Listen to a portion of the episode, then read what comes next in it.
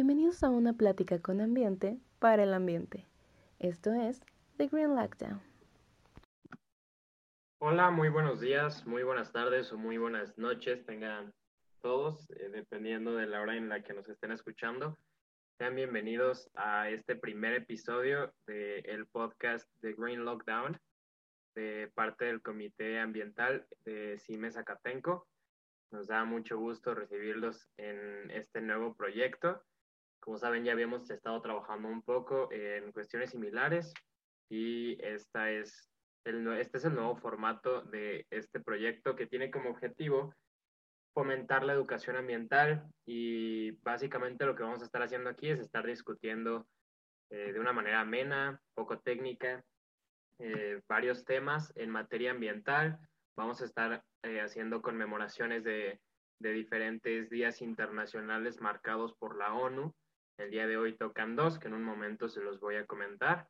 Y pues bueno, sean bienvenidos. Esperemos que este sea el primer podcast, de, el primer episodio de muchos de este podcast. Y pues bueno, dando inicio, como dato curioso, este es una tercera toma de este primer episodio. La anterior olvidé grabar, entonces pues lo tuvimos que repetir, pero aquí andamos otra vez con toda la actitud para poder brindarles el material. Y eh, pues bueno, sin más, esta vez vamos a hablar sobre el Día Internacional de la Preservación de la Capa de Ozono, que se, eh, se conmemoró el 16 de septiembre.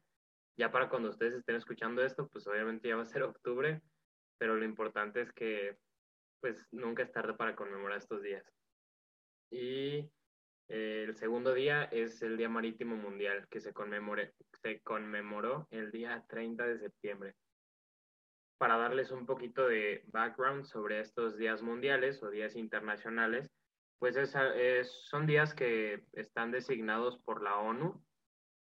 Eh, hay una asamblea general que son las que proponen el día a celebrar y lo deciden por votación si se acepta o si se rechaza este día.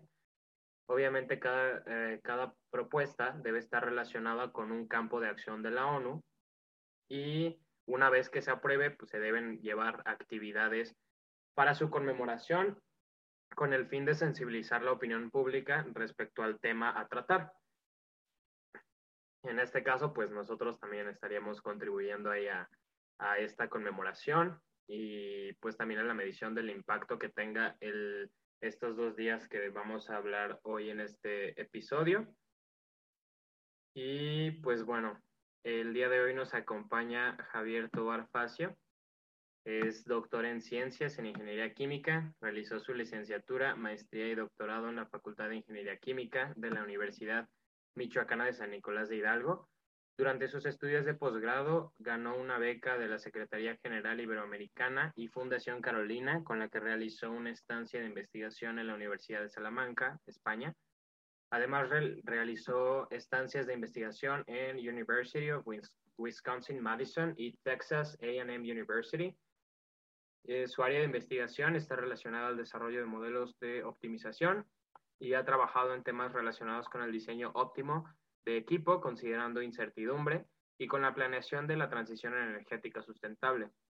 Tiene nueve artículos publicados en revistas indexadas como ACS Sustainable Chemistry and Engineering y Sustainable Production and Consumption y ha presentado su trabajo en congresos nacionales e internacionales.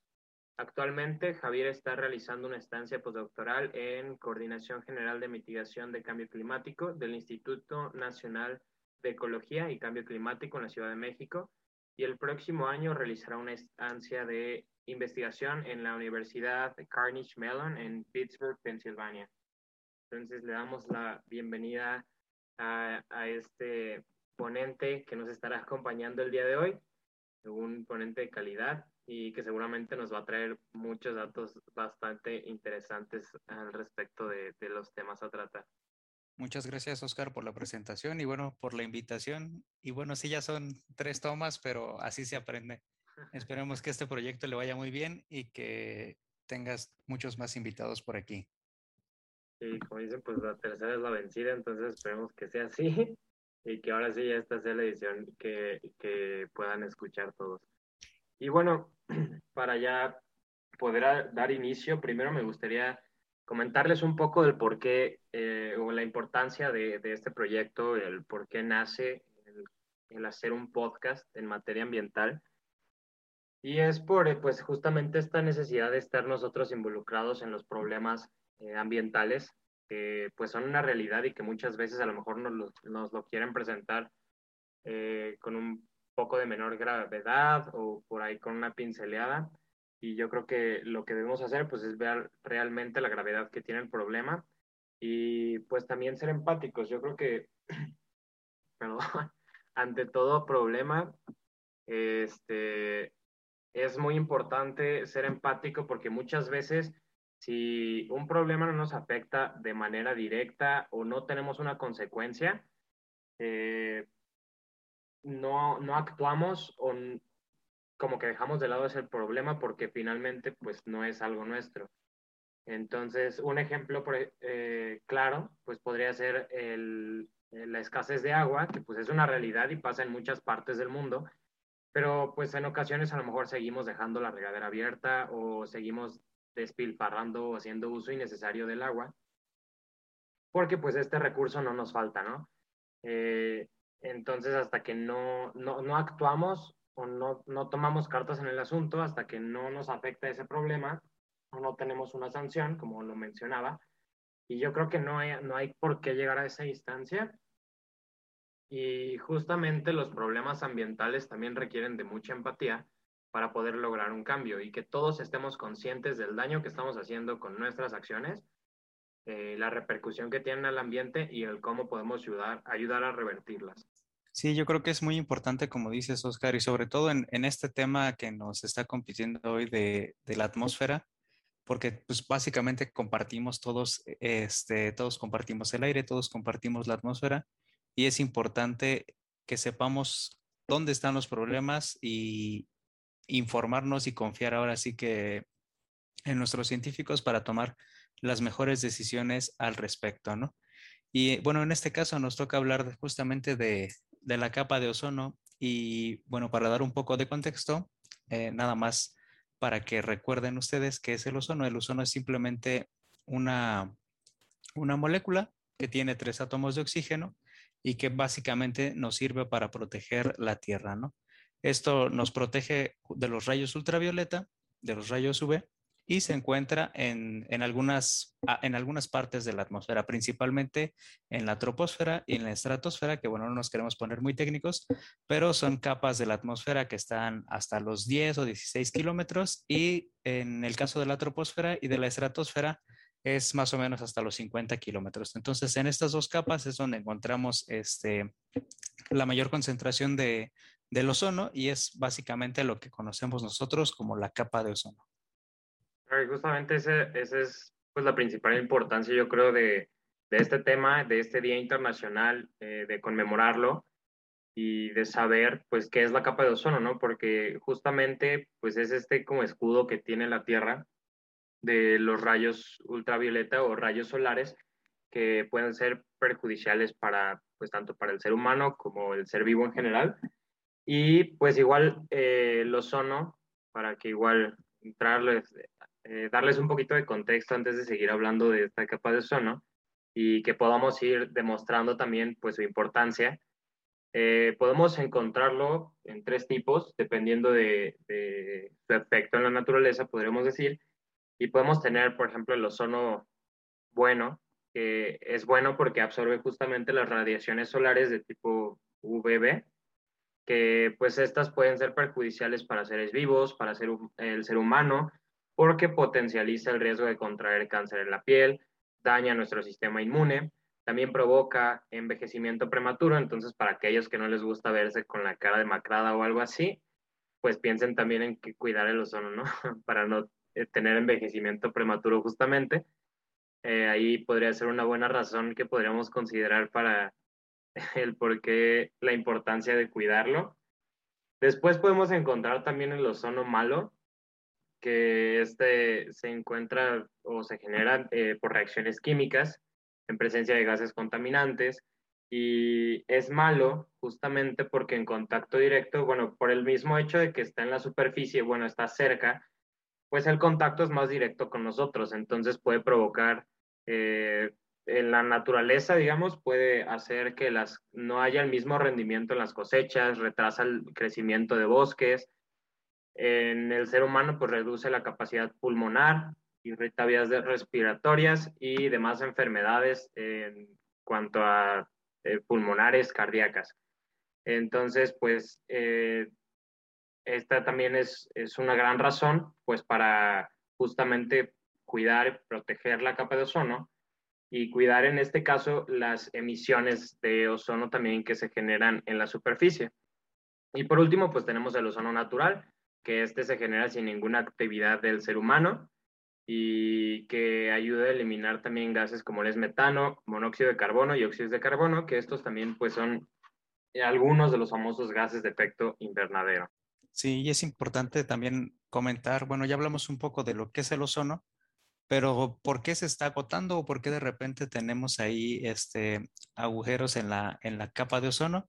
Bueno, existen compuestos como los clorofluorocarbonos que tal vez algunos hayan escuchado o los hidroclorofluorocarbonos que se encuentran en cosas que utilizamos cotidianamente o que están relacionadas con la industria y, este, y demás actividades económicas, como por ejemplo los equipos de refrigeración, de aire acondicionado, las espumas de poliuretano, también algunos extintores, aerosoles que nosotros usamos, fumigantes agrícolas y solventes, entre muchos otros que utilizan este tipo de, compuestos. Y bueno, estos compuestos son los que precisamente están agotando el ozono, se conocen como sustancias agotadoras de ozono, y eso causa que nosotros pues, destruyamos este, este escudo básicamente que nos está que nos está protegiendo.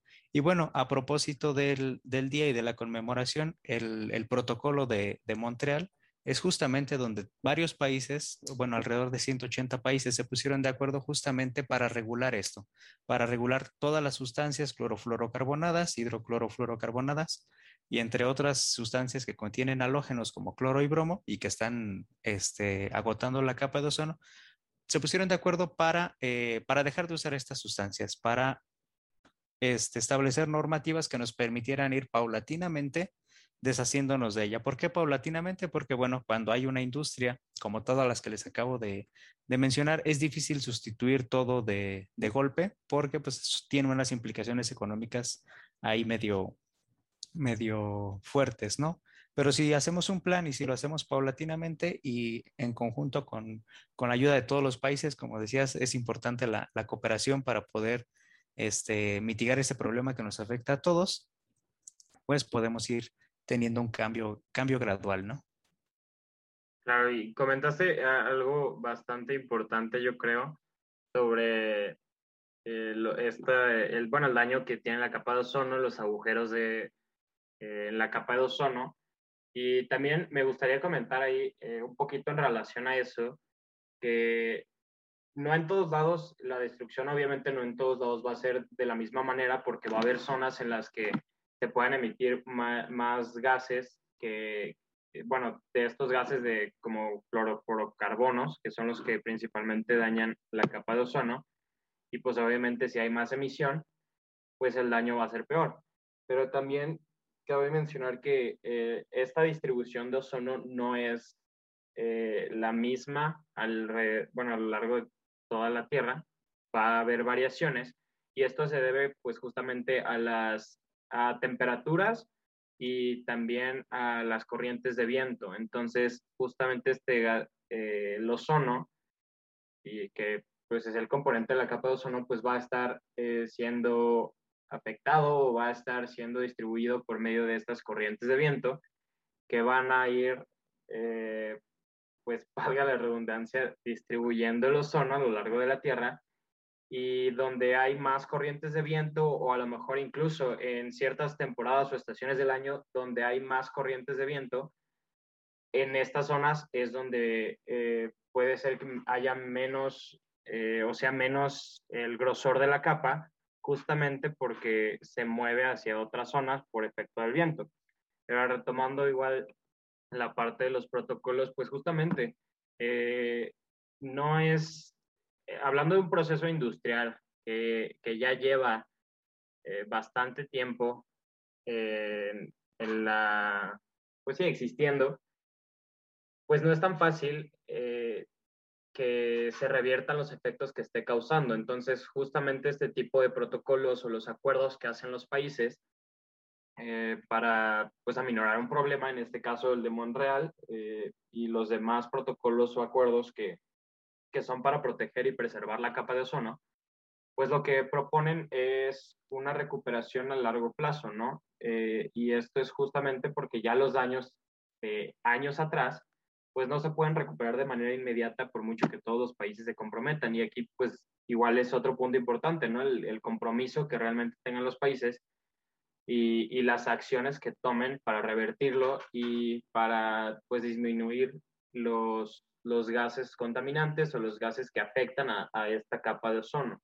Sí, tienes razón. Y, justamente eh, lo que mencionas, ¿no? O sea, aparte de que, de, que tenemos que ponernos de acuerdo, también es importante, eh, o eso es una, algo que nos da una idea de cuán importante es la investigación. En este caso, eh, nosotros utilizábamos los compuestos eh, clorofluorocarbonados y los hidroclorofluorocarbonados en, diferentes actividades, pero en, los 70 pues, el doctor Mario Molina descubrió que los productos químicos utilizados para enfriar y este tipo de, compuestos que ya, que ya mencioné, tenían este potencial de destruir la, la capa de ozono, ¿no? Entonces, eh, hasta que se llevaron a cabo estas investigaciones, pues nos dimos cuenta, ¿no? También no es como que alguien haya tenido la intención de destruir la capa de ozono o alguna cosa así. Y bueno, aquí, aquí es la importante de, de seguir investigando estas cosas. Y aparte de investigar, cuando nosotros descubrimos, descubrimos algo que está afectándonos o que tenga un potencial, este, un, un potencial peligro para nosotros, es importante tomar acción y bueno, la acción que se tomó en este caso pues, es este protocolo, pero existen muchos otros, no solamente relacionados al ozono, sino también a lo mejor relacionados al cambio climático o algún otro, o algún otro acuerdo que se ha generado entre diversos países, ¿no? justamente eh, retomando igual un poquito lo de la, parte de la investigación, pues yo creo que todas las innovaciones que, se hacen en, en la industria pues de manera general, alguna innovación que, podamos presenciar. Pues yo creo que es justamente para solucionar una problemática o para satisfacer de mejor manera o a lo mejor incluso más rápido alguna necesidad del ser humano. Que en ocasiones, pues, es con esta invención eh, se termina afectando en algunos otros aspectos, como por ejemplo, pues lo es eh, en el caso de, de, la capa de ozono, de los clorofluorocarbonos y los compuestos halógenos, que son los que dañan esta capa, pues los podemos encontrar principalmente en procesos de refrigeración, en procesos de aire acondicionado. Entonces aquí podemos ver que pues realmente estábamos solucionando una necesidad que era probablemente, el, por ejemplo, el mantener la temperatura a cierto nivel en algún proceso eh, productivo y por ello los sistemas de refrigeración o los de aire acondicionado, que pues los podemos encontrar, por ejemplo, eh, en casas, en hoteles, eh, igual para nivelar la temperatura, ¿no? Ya sea más frío, más caliente. Y justamente al estar solucionando esta necesidad, pues a la larga nos damos cuenta que estamos haciendo un mal.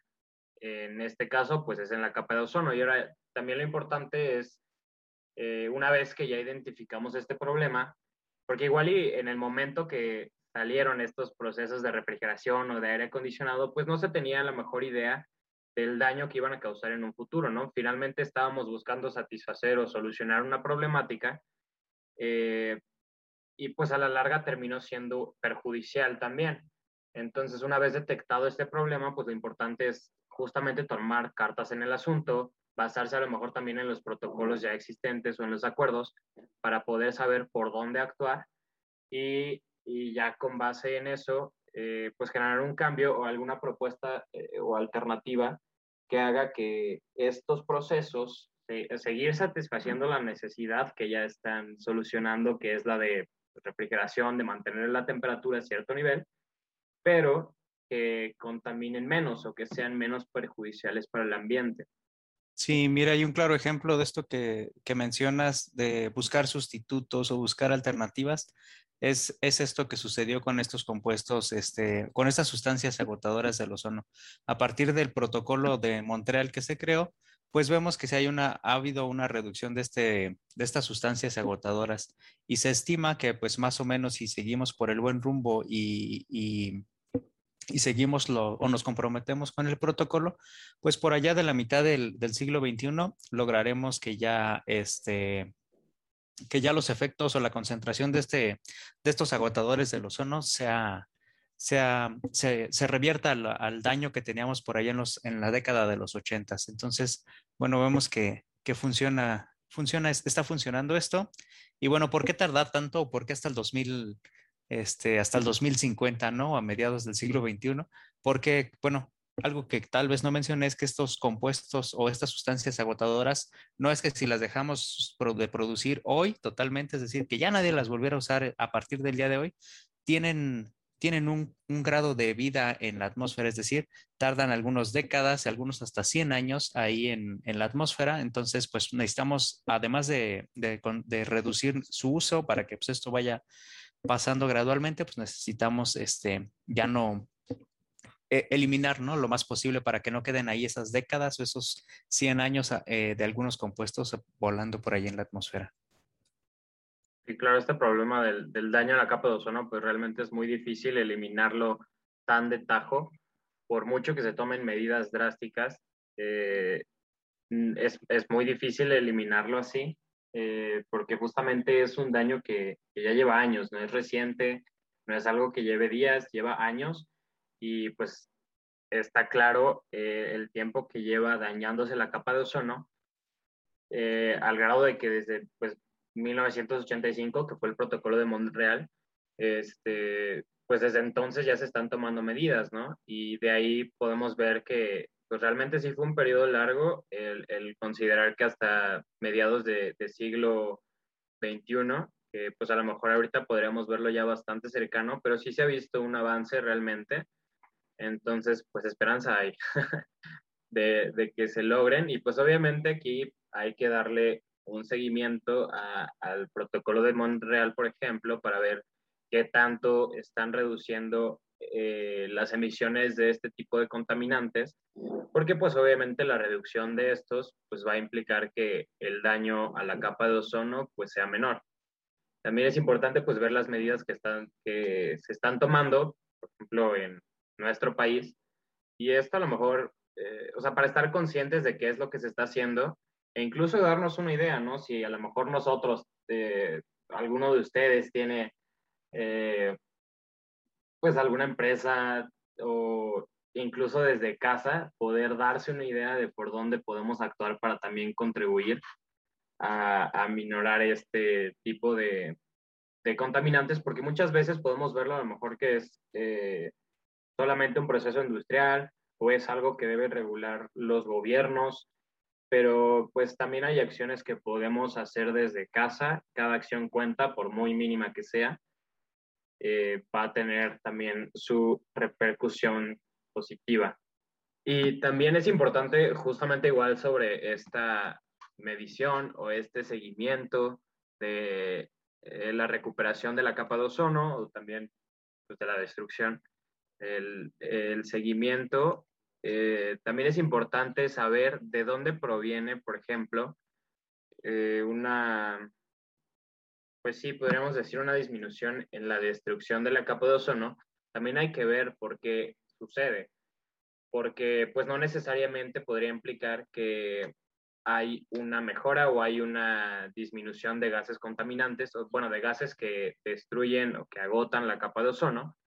Y un ejemplo está justamente en, el agujero de ozono que está en la Antártica, fue descubierto en 1985. Eh, pero este eh, agujero en la Antártica es un fenómeno estacional que ocurre generalmente entre septiembre, entre septiembre y octubre y desaparece en el mes de diciembre. Y justamente entre septiembre y octubre, que pues es por estas fechas en las que estamos ahorita, es cuando llega a su pico, es decir, a su agotamiento mayor, podríamos decir. Y en 2020, el año pasado, alcanzó los 16.4 millones de kilómetros cuadrados y después redujo, en el mes de septiembre, redujo a 10 millones de kilómetros cuadrados. Eh, como mencioné anteriormente, pues en septiembre es cuando se supone que debería alcanzar su pico. Su pico onda por ahí de los 20 millones de kilómetros cuadrados. Y como podemos ver, pues en lugar de incrementar o de llegar a este pico, redujo. Entonces, de primera instancia, si nosotros nos presentan este dato, pues podemos decir, ah, quiere decir que eh, la capa de ozono se está recuperando, ¿no?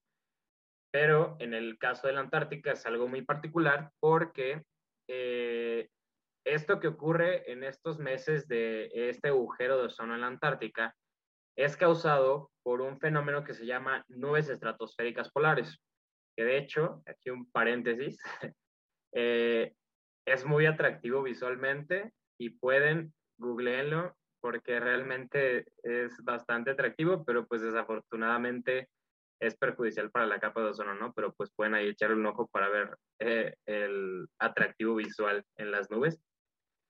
Pero bueno, estas nubes se producen justamente en los polos cuando se alcanzan temperaturas de por ahí de los 78 y menos 78 y menos 85 grados Celsius.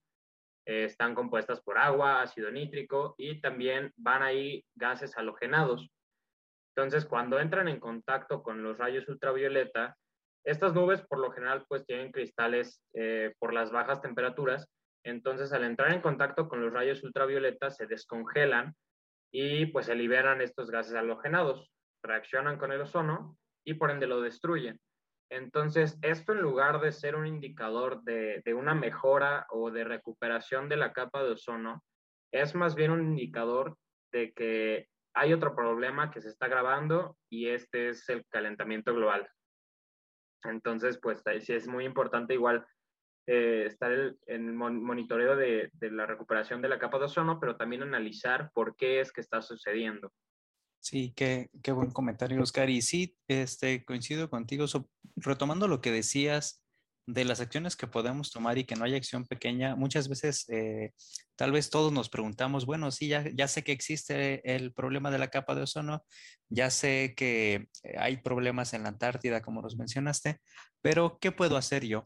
Entonces, bueno, además de reducir, por ejemplo, nuestro uso de, aerosoles, también podemos fijarnos a lo mejor o tomar un poco de cuidado en, las marcas que compramos, en los productos que compramos y ver que, por ejemplo, tengan la leyenda de que no contienen clorofluorocarbonos o eh, se puede identificar muy fácil porque dice CFC y casi siempre dice que no contiene esto o está encerrado en un círculo rojo o alguna cosa así, ¿no? Entonces, darle a lo mejor prioridad a las marcas que se preocupen por, por ya eliminar de estos, estos, estos compuestos de sus productos que a las que todavía no lo hacen, ¿no? Entonces, esa sería una forma de, ayudar. Y en cuanto a lo, a lo segundo, eh, bueno, también como dices, ¿no? Es importante ver, analizar, primero saber de dónde viene y también después saber cómo sabemos que estamos progresando, que no estamos progresando. Y para eso eh, yo creo que es, es, importante que nos menciones esto de cómo le hacemos para medirlo, ¿no? ¿Cómo le hacemos para medir el, el, ozono? ¿Cómo vemos si se va recuperando, si no se va recuperando? Porque pues recordemos que tenemos un sistema, que la Tierra pues es un sistema que está ahí en, en movimiento, ¿no? No tenemos una temperatura uniforme en todo el planeta, por lo tanto, se generan movimientos, se generan movimientos de masas de aire, que es lo que conocemos como viento.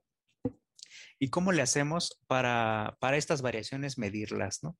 Entonces, es difícil y necesitamos medir en varios puntos la concentración de, ozono para saber pues cómo, va, cómo se va recuperando, ¿no? Porque sí sabemos, como dices, que en algunas zonas es menor por las condiciones de temperatura o por las condiciones naturales que existen, pero es importante realizar mediciones y como no podemos realizar mediciones en todo el mundo, en cada punto por punto para desarrollar este o para tener la información completa, pues es importante también el uso de, modelos matemáticos, modelos numéricos que nos permitan que con algunas mediciones, que bueno, también son bastantes, pero que con algunas mediciones podamos tener una idea de cómo va progresando esto a nivel global y cómo podemos eh, ver la tendencia a futuro, ¿no? Es decir, saber si vamos por buen camino, saber si necesitamos tomar una acción extra o si vamos a lograr las metas en, el tiempo en el que nos habíamos pactado, ¿no? Entonces, todo esto, eh, los modelos matemáticos nos ayudan justamente a hacer esto, ¿no? A decir si vamos bien, si vamos mal, si necesitamos tomar alguna acción extra o si las condiciones, este, muchas veces que a veces eh, son naturales o condiciones del cambio climático, nos están afectando y en lugar de ir hacia adelante, de repente vamos para atrás. Sí, claro, y aquí es igual, eh, pues muy importante tomar en cuenta eso, ¿no? Que comentas, pues es bastante cierto que es muy difícil eh, tomar mediciones y que estas mediciones pues puedan ser exactas alrededor de todo el globo, porque pues son eh, serían infinidad de mediciones y aparte pues no serían las mismas eh, dependiendo de la temporada del año, ¿no? Porque pues va a haber eh, épocas en las que hay más viento en algunas zonas y por ende pues también la composición de, la capa de, ozono o el agotamiento pues no va a ser el mismo que cuando no hay tanto viento, cuando no hay temperaturas tan bajas. Entonces es importante considerar esto y de ahí pues igual la importancia, como lo mencionas, de, los modelos matemáticos. Y pues igual ahí como, como dato y que probablemente podría parecer obvio o no, pero si no, eh, para pues saber qué tanto ha progresado la recuperación de la capa de ozono, pues es importante tomar en cuenta justamente eh, eh, la composición de ozono de, la Tierra, tanto por emisiones eh, provocadas por el hombre o por procesos industriales. y también es importante tomar en cuenta pues estos efectos naturales, ¿no? Como es lo que pues, sucede en la Antártida, pues es, es un efecto que podríamos llamar natural porque sucede en cierta temporada del año, estas nubes estratosféricas, obviamente aquí el cambio pues pasa cuando intervienen otros asuntos como el calentamiento global que pues hace que la Antártida no llegue a, a, su temperatura máxima bajo cero y por ende no hay tanta formación de, de las nubes estratosféricas o eh, están presentes por menor tiempo, ¿no? Entonces también otro, otro aspecto natural que igual se debe tomar en cuenta para saber qué tanto se está recuperando la capa de ozono, para saber cuánto han reducido las emisiones de ozono, pues son también las erupciones volcánicas, por ejemplo, que pues también pueden ser causantes de la destrucción porque emiten cloro, emiten monóxido de cloro y son, estos son compuestos que desgastan la capa de ozono. Y este también pues es un eh, fenómeno estacional o un daño estacional, porque estas partículas, bueno, para empezar, pues sabemos que las erupciones volcánicas no es algo que pase de manera recurrente y pues también eh, las partículas que quedan de monóxido de cloro y de todos estos gases que salen en una erupción volcánica, pues igual son movidas eh, por efectos de las corrientes de aire. Entonces, pues también no es algo que sea permanente, algo estacional y que también se va a ir distribuyendo eh, por efecto de las corrientes de aire, pero sí es importante considerarlo para la medición y saber qué tanto gas contaminante no hay en, la atmósfera. Sí, como, como bien dices, es importante analizar todo, ¿no? Eh, todo está relacionado y, y, bueno, ahora que mencionas esto de, del calentamiento global, no sé si te gustaría que empezáramos a hablar de, este otro día que, nos atañe y que tiene que ver con, con el comercio con el comercio en barcos, ¿no? Que nos une ahora sí que también indirectamente, eh, bueno, no tan directamente como, como los gases de la atmósfera, pero que básicamente nos, nos unen a todo el mundo y que, bueno, nos ha permitido tener acceso a muchos productos desde el otro lado del mundo, pero que también está, ah, es un problema que necesitamos resolver en cuanto al, calentamiento global, este, ya que pues, nos está arrojando o, participa fuertemente contribuyendo con gases de efecto invernadero en la atmósfera, ¿no? Claro, y este, yo creo que, bueno, es algo que por lo menos a mí, no sé si a ustedes que están escuchando este episodio también les parezca de la misma manera, pero a mí me parece pues sí podría decir impresionante, cómo se relaciona, pues cada actividad que hacemos, ¿no? Cada, eh, cada proceso que existe. Eh, e igual, pues los problemas, ¿no? Porque, por ejemplo, eh, pues también es importante no confundir justamente este daño de la capa de ozono con el calentamiento global. Sí son, tienen relación porque hay gases de, bueno, como sabemos, pues el, el calentamiento global está causado pues también por el exceso de gases de efecto invernadero y también estos gases de efecto invernadero, algunos tienen efecto en la, en la capa de ozono. Entonces, pues ya eh, tomando el Día Marítimo Mundial y pues aquí también un poquito de la explicación de por qué es su importancia. Eh, un dato curioso antes sobre este, este Día Marítimo Mundial es que cada año, desde que se comenzó a celebrar, cada año cambian su lema. El lema de este año es la gente del mar en el corazón del futuro del transporte marino. El del año pasado fue un transporte marítimo sostenible para un planeta sostenible. Y esto es justamente para poder abarcar eh, todos sus objetivos eh, o sea, los objetivos del Día Marítimo Mundial son siempre los mismos, que es rendir homenaje a las personas que se dedican al medio navío, resaltar lo importante que es este medio en la economía mundial y pues también eh, la importancia que tiene tomar en cuenta pues la seguridad la, la seguridad en la navegación y también el cuidado al medio ambiente. Entonces, estos son los objetivos de, de este día y pues se pretende cumplirlos cada año con un diferente lema. Entonces siempre se mantienen estos mismos objetivos, pero el enfoque cada año es diferente. Y eh, pues como podemos ver, el, el, medio navío es algo que pues sí está bastante presente. Eh, lo podemos ver desde que hacemos una compra que viene de un producto que viene desde China, de un producto que viene desde Europa. Lo podemos ver ahorita en esta situación de la pandemia, eh, para traer las vacunas.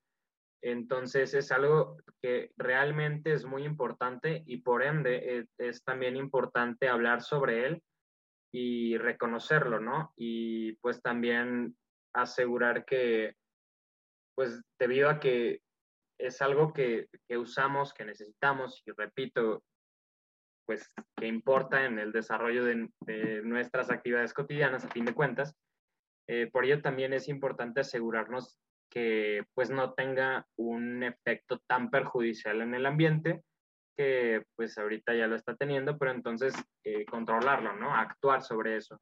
Sí, fíjate, a veces es difícil ver todos los efectos que tiene la, lo que hacemos. En este caso simplemente es el, el consumo, ¿no?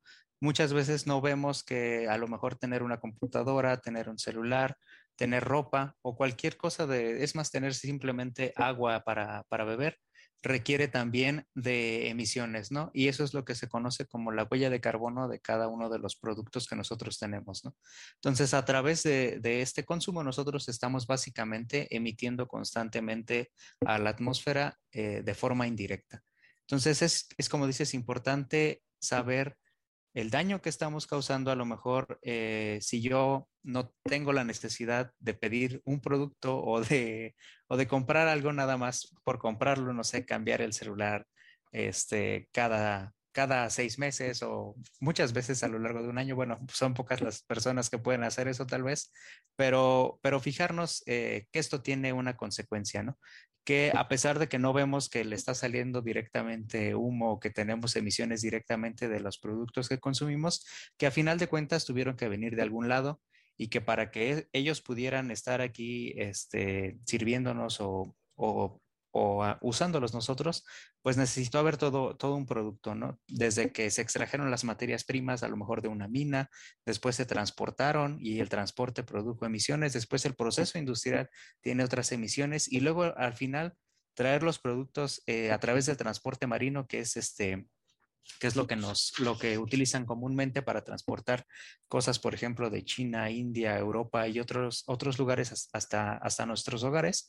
Es este también tiene un impacto grande en, en, la producción de gases de efecto invernadero, ¿no? Entonces, eh, al igual que, que en el ozono, en los compuestos clorofluorocarbonados, aquí también el consumo eh, de, este, de, diferentes tipos de productos, ¿eh? no, específicamente electrónicos, nada más. Es un ejemplo, pero todos los, que, los, los productos que consumimos pues tienen ahí una, una, huella de carbono y es importante que, que lo sepamos sobre todo para evitar, para evitar consumir de más, ¿no? Y justamente aquí entra la parte de, de, estar conscientes de nuestro consumo, de ser consumidores responsables. Y el ser un consumidor responsable, pues no es nada más de, ah, pues eh, a lo mejor voy a hacer buena disposición final de los residuos que, que vengan con el producto que acabo de comprar, o a lo mejor las prendas que compré, pues voy a eh, reciclarlas. Claro que eso ayuda. Volvemos a la parte de que, pues cualquier acción, por muy mínima que parezca, tiene un gran impacto eh, pero pues justamente es esta parte de ser consciente de, que, de lo que hay detrás, ¿no? Que como lo mencionábamos igual con lo de la capa de ozono, es estar consciente de qué hay detrás y en este caso es qué hay detrás de nuestro consumo. No nada más están los residuos que genera eh, a lo mejor eh, la paquetería, si viene envuelta en caja, si viene envuelto en bolsa, sino también es las emisiones que genera el transporte para que ese producto llegue hasta nosotros, ¿no? Y justamente aquí ahorita, bueno, hablando de transporte, este, hablando del calentamiento global, del daño al ambiente, eh, me gustaría retomar, por ejemplo, el, el, lema que usaron para el Día Marítimo Mundial del año 2020, que lo repito, fue un, un transporte marítimo sostenible para un planeta sostenible. Y el objetivo o lo que se trató en particular en este año fue establecer medidas para reducir las emisiones de gases, reducir el contenido de azufre de los combustibles eh, de los barcos y reducir la basura marina, así como proteger las regiones polares y, demás este, objetivos que tenía este lema, o más consideraciones que tenía este lema pero me gustaría justamente hablar sobre esto de los contenidos de azufre en los combustibles. Eh, pues como sabemos, el combustible que se emplea eh, para los barcos, eh, bueno, igual para quien no, lo sepa, pues es igual un, derivado del petróleo. Y no es tan fácil pasar a lo mejor de una transición de, de combustible como lo es, por ejemplo, para un carro, ¿no? Que pues podemos ver que ya hay carros eléctricos, entonces aquí también lo importante es que tomar en cuenta que pues no en todos los sectores se pueden hacer cambios de este tipo o al menos requieren igual de mucha investigación eh, y también bastante dinero, que igual es una gran limitante. Eh, pero justamente me, eh, pues tenía la duda, ¿no? Cuando estaba checando sobre este lema de, bueno, comenta mucho en clase que cuando no es posible eh, cambiar, por ejemplo, de combustible fósil a, una fuente de energía renovable o una fuente de energía limpia, pues lo que hay que tomar en cuenta es, eh, o lo que hay que, por lo que hay que preocuparnos es por mejorar la, la eficiencia de, pues, por ejemplo, de la combustión, ¿no? En este caso, eh, y aquí, como lo mencionan, pues que pretendían reducir el contenido de azufre y demás. Entonces, ¿cómo podríamos hacer eso en, en, esta parte de los barcos? Porque pues podría parecer bastante difícil, ¿no? Por lo menos bastante lejano.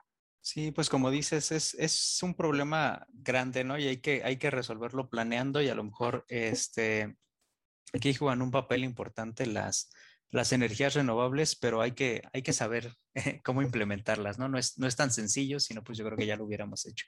Eh, eh, lo primero que mencionas, pues sí es, es importante que los combustibles que usemos pues sean, eh, tengan el menor contenido de, azufre que, que, tengamos, ¿no? Si sabes, pues hay, como todos lo podemos ver, ¿no? Que hay este, regulaciones para la gasolina en el contenido de azufre.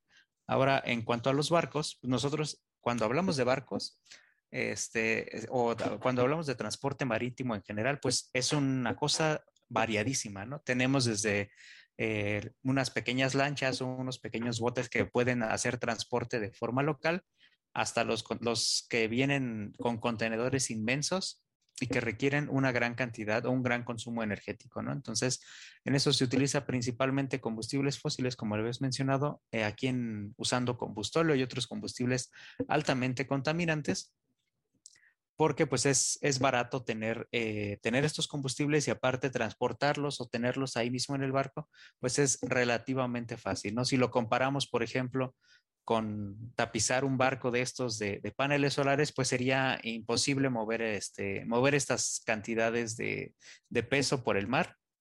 Además de que sería muy difícil y de que ocuparíamos mucha área y bueno, aparte a lo mejor pesaría más el barco, ¿no?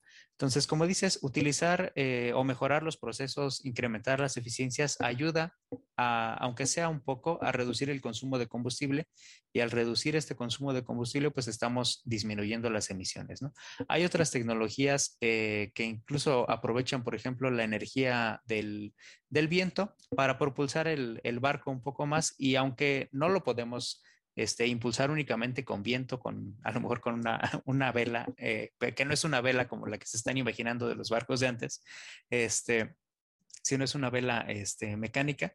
Utilizamos esto y esto a lo mejor no nos ayuda a sustituir totalmente el combustible fósil, pero sí nos ayuda a disminuir el consumo puede ser un 3, un 4%, pero si ya lo aplicamos a cada uno de los barcos, a todo el transporte marino que hay en el, en el mundo, pues es, es algo significativo, ¿no?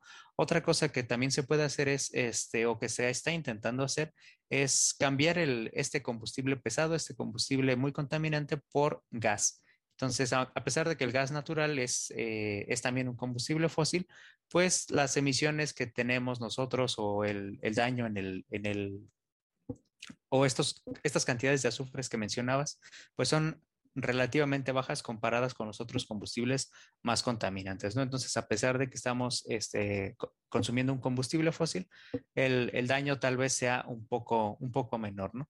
Pero pues lo que queremos es que, es que no sea, es que eliminar totalmente o tener un, un transporte marítimo totalmente verde, ¿no? Entonces, en este caso, lo que se está, lo que se ha investigado o lo que tiene un poco de, proyección a futuro es el, uso de hidrógeno para, estos barcos, ¿no? Pero bueno, como mencionabas, es difícil hacer la transición, se necesita una inversión inicial este, muy grande, entonces necesitamos hacerlo paulatinamente. Como dices, no, no podemos agarrar y descartar todos los barcos que utilizaban este, este combustible fósil contaminante y simplemente reemplazarlos por otros nuevos, ¿no? Eso también crearía ahí un problema ambiental grande, ¿no? Pero bueno, el, hidrógeno eh, se, es lo que nos, lo, que tenemos ahí, bueno, el hidrógeno verde, ¿no? El hidrógeno producido con, con energías renovables, ya sea solar o eólica, es el que apunta ahí a, un desarrollo tecnológico. Sin embargo, pues todavía se requiere este, investigación, ¿no? Estamos todavía, no es una, una tecnología que tenga una madurez tecnológica suficiente como para ya empezar a utilizarlo de forma masiva, ¿no? Pero bueno, hay, hay que seguir investigando y hay que ver cómo llegamos a, a este transporte marítimo cero emisiones, ¿no? Eh, qué bueno que, que, comentas justamente esto sobre el hidrógeno. Es algo que me parece muy interesante, lo he estado escuchando últimamente bastante. Eh, se me hace muy interesante y lo único que había, eh, pues digamos, cachado de ahí, eh, fuera del proceso, que pues explicarlo sería bastante técnico y no es lo que queremos, pero pues sí que eh, a lo mejor una de las limitantes eh, para el hidrógeno, pues como combustible, es el almacenamiento del hidrógeno, ¿no? que igual la, la separación del hidrógeno de, de, una molécula de agua, pues también requiere de bastante eh, bueno, de una cantidad muy grande de, energía eléctrica. Entonces, pues justamente, ¿no? El, el, hecho de hablar de un cambio de combustible, de una alternativa a, lo que conocemos con los combustibles fósiles, pues requiere de mucha investigación, requiere de mucha inversión y justamente de analizar cada proceso, ¿no? Para poder lograr que realmente sea un combustible limpio o una alternativa limpia y que no en el proceso implique eh, pues el uso a lo mejor de otro tipo de, fuentes eléctricas que, sean contaminantes. Entonces, precisamente pues sí, es el, lograr un cambio sí es algo que requiere de mucha paciencia. Quién sabe hasta cuándo podamos verlo. Esperemos que sí podamos verlo. Eh, pero pues sí, sí hay que ser pacientes con este tipo de cambios. Eh, no es tan fácil introducirlos y menos en un, en un medio de este tipo, eh, justamente porque pues podría también tener efectos eh, colaterales y pues no es lo que se pretende. Pero aquí retomamos también la importancia de, de la investigación, ¿no? Para pues poder darle solución a este problema. Y pues bueno, ¿te gustaría comentar algo más al respecto? Sí, pues nada más para, para finalizar. En este caso, y para que, bueno, si alguien le da curiosidad este, y quiera seguir investigando un poco cuáles son los problemas a lo mejor de México. En México tenemos algo que se conoce como el Inventario Nacional de Emisiones de Gases de Efecto Invernadero. Entonces, en este inventario que realiza el Instituto Nacional de Ecología y Cambio Climático, ustedes pueden encontrar las emisiones provenientes de cada uno de los sectores productivos más importantes del país. Entonces, esta también es una alternativa para que ustedes observen cuántas emisiones vienen a lo mejor del sector de energía, de transporte, de ganadería y de otros sectores, para que vean cuáles son los, este, los sectores en los que nosotros aquí en México a lo mejor pudiéramos tomar, eh, pudiéramos tomar acción y que a lo mejor si no tenemos un, un, este, digamos, un comercio marítimo, marino tan, tan intensivo como a lo mejor otros países, podamos ver también otras alternativas, ¿no? Donde podemos este, influir. Y si a alguien pues le interesa la investigación y este tipo de cosas, pues también que sea un, que sea una dirección para que tomen la mejor decisión en, seguir investigando en ese tipo de, temas y a lo mejor realizar por ahí un posgrado o algo así y que sea en algo que pues, pueda contribuir aquí a, a, mitigar estas emisiones de gases de efecto invernadero que tenemos en México, ¿no? Perfecto. Pues ya saben, si, si ustedes son curiosos, si les gusta la investigación o les quedó interés por saber más sobre los temas de los que hablamos hoy, pues pueden darse una vuelta por ahí en esta página que, que nos comparte Javier. Y pues igual, yo creo que es, es algo muy importante, ¿no? Es el, eh, retomo lo que dije en un inicio de, de estar informados sobre los problemas ambientales porque también justamente este tipo de herramientas de búsqueda pues nos pueden ayudar a saber por dónde podemos actuar y, probablemente nos podamos topar con algo que sea relacionado a lo que estamos estudiando o a lo que ya se están dedicando algunos, si es que ya egresaron o ya se titularon y demás.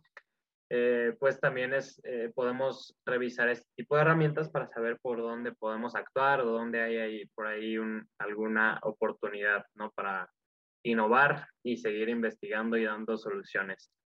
Y pues bueno, llegamos ya al fin de este primer episodio. Espero que les haya gustado bastante.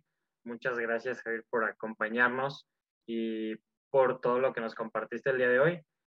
Esperamos que sea el primero que escuchen de, de muchos y pues igual no olviden seguir al Comité Ambiental en Facebook como Comité Ambiental Esime Zacatenco y ahora pues ya también nos van a encontrar en Spotify, igual como Comité Ambiental Cime Zacatenco. Ahí pueden estar pendientes de, de los nuevos episodios que se vengan. Entonces esperamos contar con su apoyo en este podcast. Recuerdan también que es un podcast pues bastante casero, bastante orgánico. No, no contamos con, con todas las herramientas con las que comúnmente se hace un podcast. Entonces por ahí si hubo algún si se coló algún ruido de fondo y demás, pues es por lo mismo, ¿no? Entiendan el podcast también. y pues es todo. Muchas gracias por escucharnos y hasta luego. Bueno, Oscar, muchas gracias por la, por la invitación y mucho éxito en este nuevo proyecto para todos ustedes. Esperamos que les haya gustado este, este pequeño episodio, este eh, acerca de estos dos días de, conmemoración y bueno, esperemos que, siga habiendo muchos más podcasts en el futuro con otros, con otros invitados. Es un excelente proyecto y bueno, te felicito por, por él. Mucho éxito y muchas gracias. Muchas gracias y sería todo. Sigan eh, pendientes de las publicaciones del Comité Ambiental. Por ahí también les vamos a estar subiendo pues otros links eh, donde pueden encontrar información en materia ambiental para que puedan igual estar informados. Este, y pues sigan pendientes de los siguientes episodios del podcast.